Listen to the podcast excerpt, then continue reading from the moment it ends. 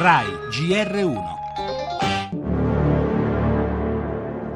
Io non oserei dire che è stato un progetto ambizioso. Io da ragazzo, essendo nato in un'officina, ho pensato all'automobile e l'ho sempre amata. Miracolo fatto di lavoro, di tenacia, una Ferrari che non ha mai mollato. Sembrava un sogno e invece si è realizzato. Bandiere rosse al vento, la Ferrari vince.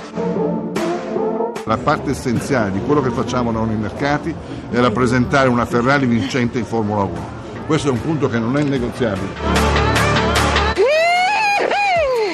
Forza Ferrari ragazzi, questa è per noi, tutti noi, qui in pista, anche in Maranello, grazie. Ferrari, uno dei nomi dell'Italia nel mondo, non è mai stata così in salute. Le vendite dei modelli stradali, l'ultimo si chiama Portofino, sono come sempre al top. Il titolo supera il valore dei 90 euro, viaggia verso i 100, cioè il doppio di tre anni fa.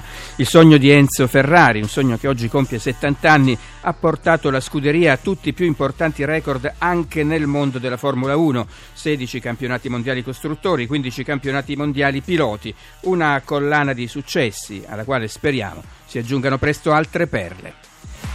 E nel nostro giornale l'uragano Irma sempre più vicino alla Florida, la situazione in Messico, poi dopo il terremoto più forte del secolo, la preghiera del Papa per la Colombia durante la messa per la riconciliazione a Villa Vicenzio, le indagini a Firenze sui carabinieri denunciati per lo stupro da due studentesse americane, la mostra del cinema di Venezia, questa sera si sapranno i vincitori. E infine il calcio, oggi torna la Serie A dopo la pausa delle nazionali.